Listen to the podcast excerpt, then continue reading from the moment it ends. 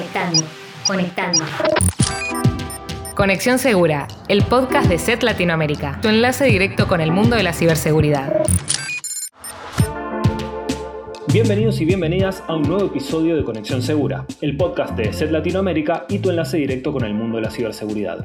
Mi nombre es Santiago Achiari y hoy, en el marco del Día Internacional de la Mujer, vamos a estar junto a Cristian Ali Bravo y Juan Arán hablando sobre la violencia digital, una problemática que claramente va más allá de la virtualidad y que afecta a muchas mujeres y niñas.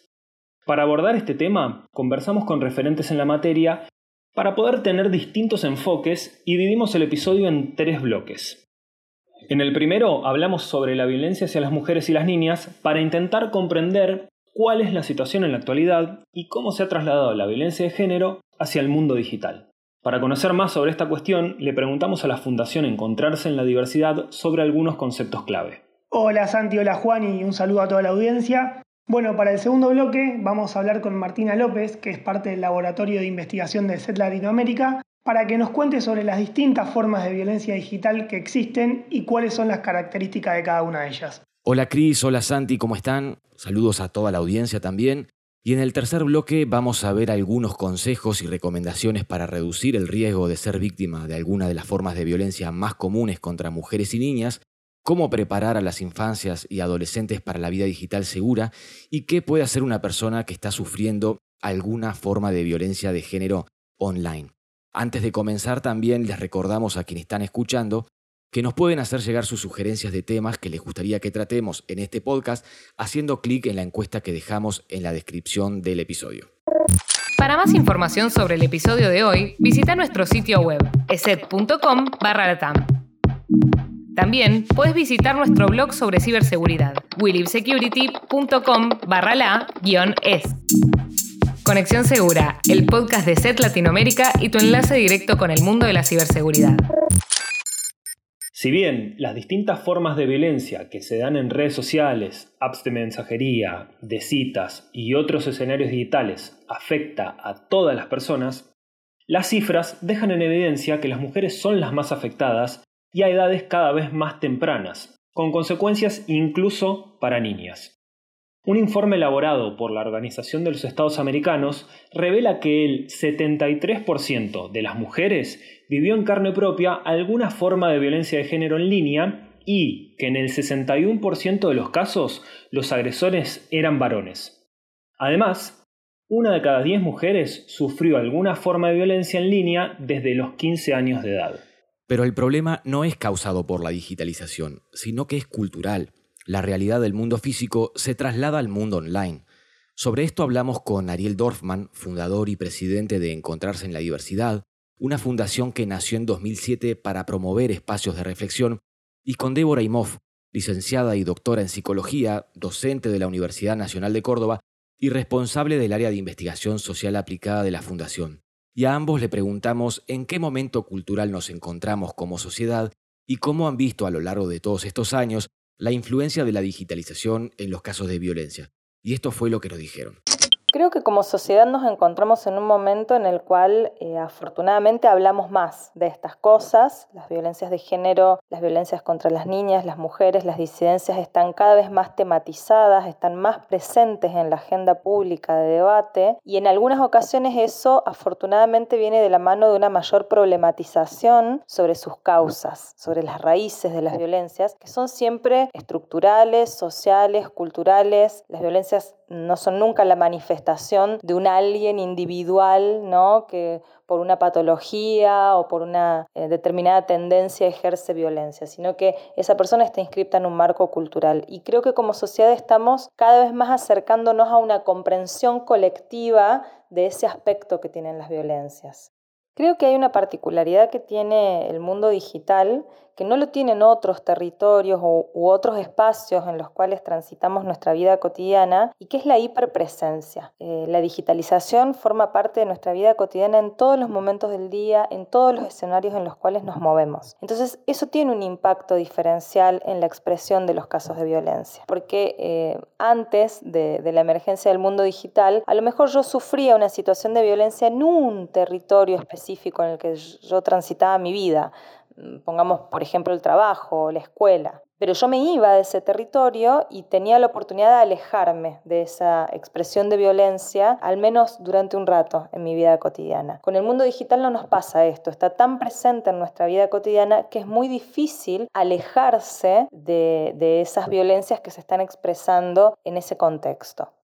En ese sentido, cuando hablamos del derecho a la desconexión, a veces también estamos hablando de estas cosas, ¿no? De cómo la posibilidad de desconectarme durante un rato de ese mundo digital a veces también garantiza el poder alejarme de las violencias que caracterizan a ese territorio.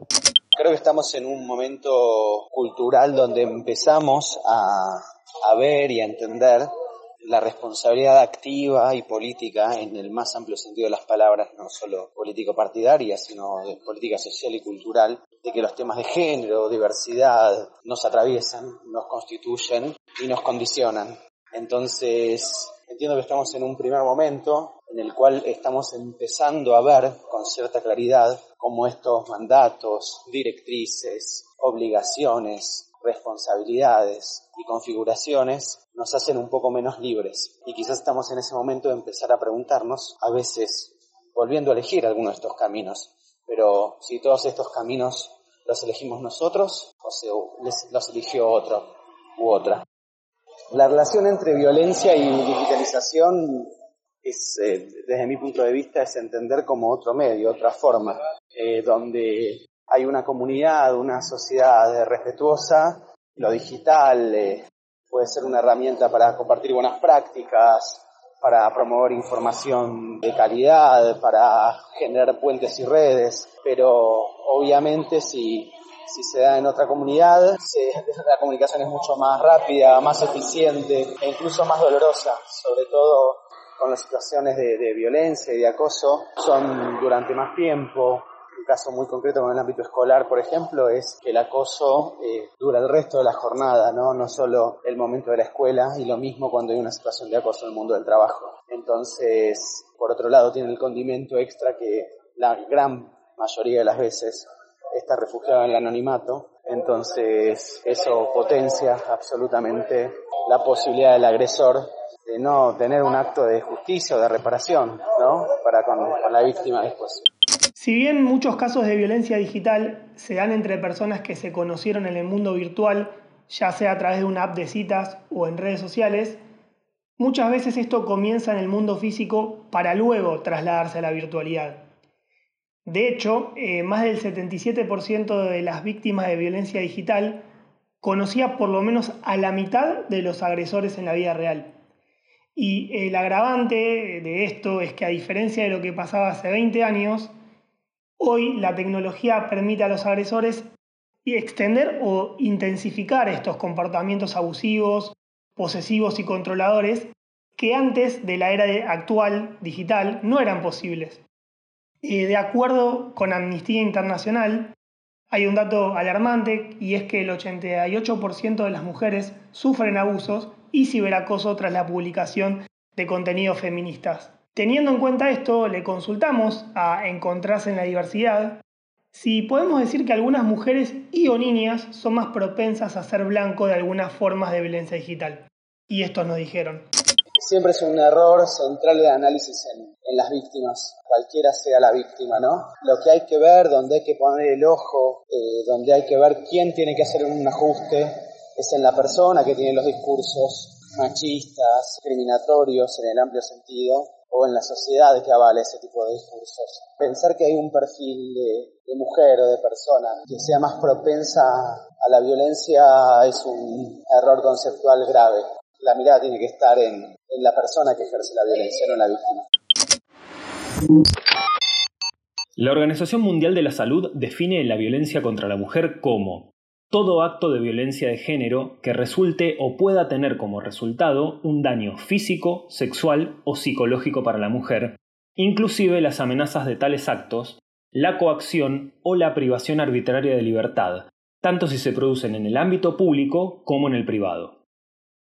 Y cuando hablamos de violencia digital, nos referimos a distintas formas que tienen como lugar común la tecnología. Algunas de las más comunes son el ciberacoso, la sextorsión o chantaje, y los discursos de odio. Para entender en qué consiste cada una de ellas y las diferencias, le preguntamos a Martina López, investigadora del Laboratorio de Investigación de SED Latinoamérica.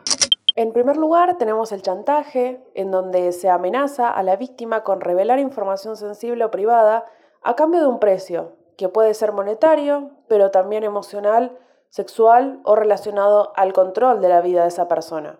Un gran ejemplo y muy vistoso en los últimos años de un chantaje es el caso de la pornovenganza, en donde el atacante incita a la víctima a realizar algún favor a cambio de no revelar algún contenido erótico personal que se haya grabado en una situación de consentimiento o también sin el consentimiento de la persona. En segundo lugar, el ciberacoso, en donde encontramos hostigamiento, humillación e injurias a través del uso de medios digitales, generalmente redes sociales con perfiles falsos, hashtags, cuentas de odio y demás. Incluye también lo que es la vigilancia a través de spyware o acceso a los perfiles de la víctima. Y finalmente, los discursos de odio, en donde encontramos cualquier expresión que trivializa, glorifica o incita a la violencia de género, o a justamente el odio hacia una persona en particular por su condición en este caso de género. No debe confundirse, lógicamente, con la libertad de expresión, que es un derecho universal, pero que tiene limitaciones en tanto entra en contacto con otros derechos.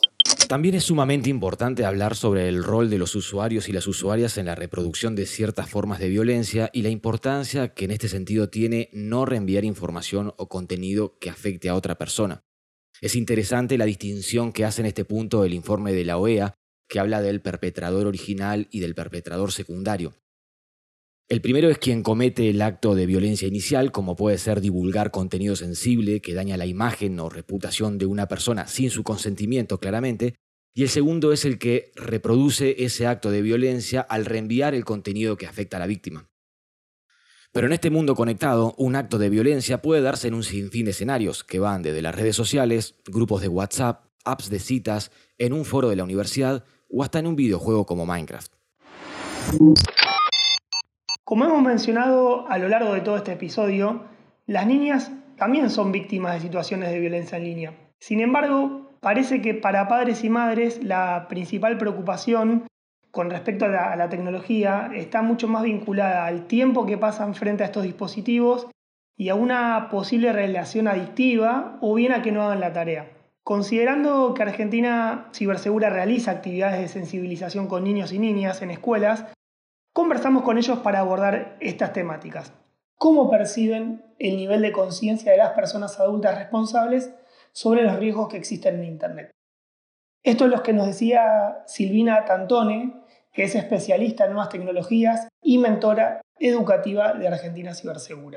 El nivel de conciencia por parte de personas adultas acerca de los riesgos que corren las niñas en Internet, desde nuestra mirada ha aumentado. De alguna manera se debe a la cantidad de campañas, de difusión y de organismos que empezaron a involucrarse con la visibilización y el tratamiento de estas problemáticas.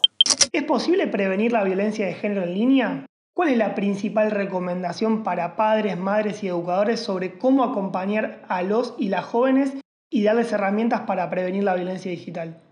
Desde Argentina Cibersegura somos muy optimistas respecto a que sí es posible prevenir la violencia de género en línea, desde ya que no se la puede evitar. Pero existen acciones para que las personas ya desde chiquitas vayan conociendo cómo cuidar el cuerpo, cuáles son los límites, cómo reaccionar si alguien intentara pasar esos límites, pero esto no sucede si alguien no ayuda a entender, a poner nombre a las cosas, a llamar a la violencia por su nombre, explicar de qué se trata, cuáles son las formas que toma. En una pregunta espontánea que hice casualmente ayer a un grupo de 20 estudiantes de 16, 17 años respecto a quién está más expuesto a violencia de género digital, el 80% respondió que las mujeres. En este sentido, también opinaron, y los voy a citar, que es importante que madres, padres y educadores adquieran conocimientos para luego poder enseñarlos, advertir a los menores sobre los posibles tipos de violencia digital, que a lo mejor no son conscientes que la están padeciendo, que controlen a sus respectivos hijos, que consumen en Internet, asegurarse de generar la confianza suficiente para que los hijos les puedan contar, recurrir a ellos para pedir ayuda si fueran víctimas, hablar con sus hijos y preguntar si todo está bien de vez en cuando.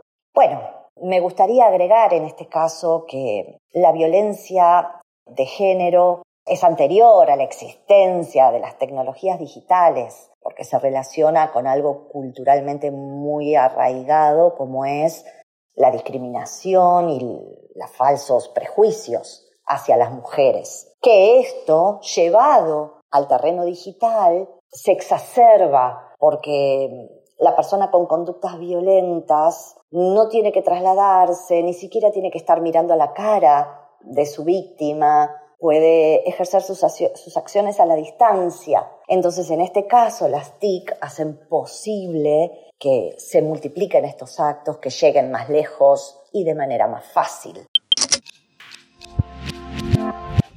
Más allá de las nefastas consecuencias que tienen las prácticas de violencia sobre las víctimas, tampoco debemos olvidar el tremendo impacto en los familiares y en la vida social y colectiva de esas personas.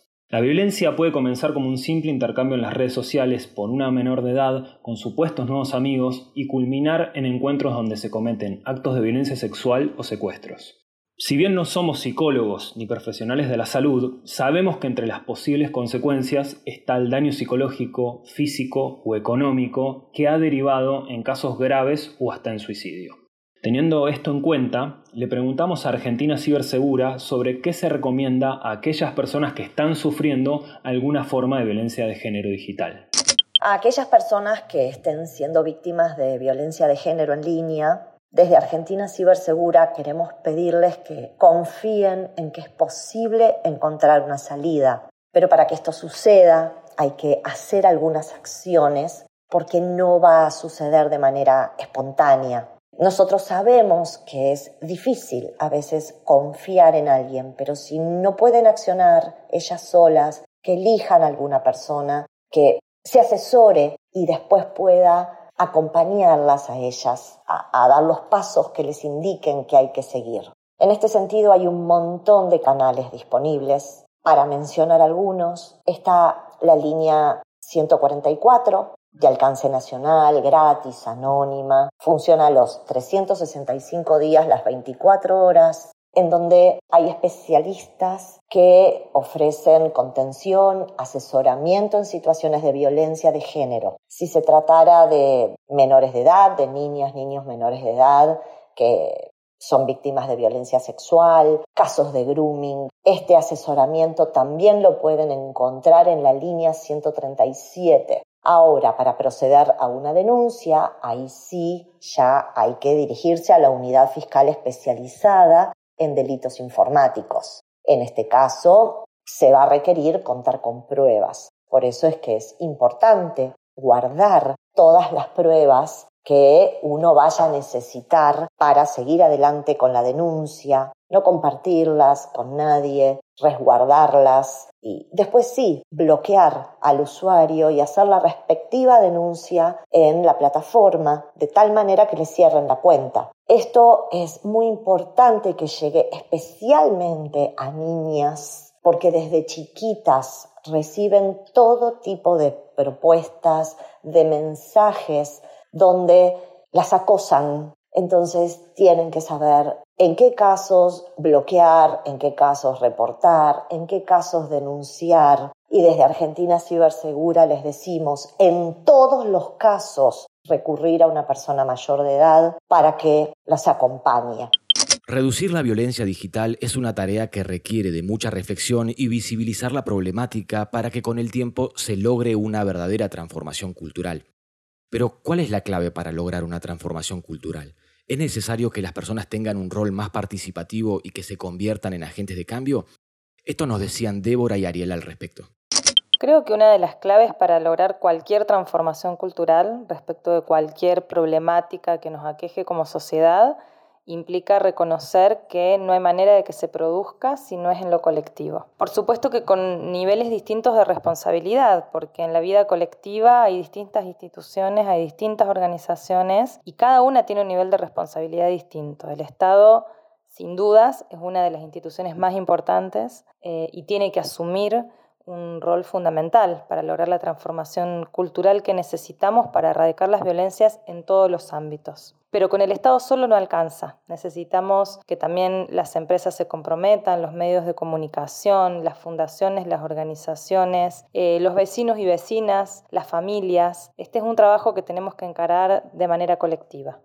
Me gusta mucho decir que estos temas es en todos lados y con todas las personas. Esto tiene que incluir eh, sí o sí a los varones, eh, a las mujeres, a, todas las identidades eh, de todo tipo, religioso, cultural, etario. El gran desafío es entender que esto nos atraviesa, nos constituye y nos condiciona la vida. Y entender que esto no se puede solo, no, no podemos dar respuestas solos o solas, sino que la tenemos que dar como comunidad, esta respuesta. Así que tenemos una gran tarea por delante para hacer con otros y otras una sociedad más justa. Somos somos parte del cambio. Si bien los cambios culturales no ocurren de un día para el otro, creo que es importante mencionar lo que sí podemos hacer y cómo podemos contribuir para cortar los círculos de violencia. Por ejemplo, no reenviar imágenes o material que tiene el potencial de afectar a un tercero y no tolerar comportamientos que lamentablemente muchas veces están naturalizados. Para quienes son padres, madres o cuidadores, hablar con las infancias y adolescentes sobre los riesgos que existen y cómo prevenirlos es también muy importante.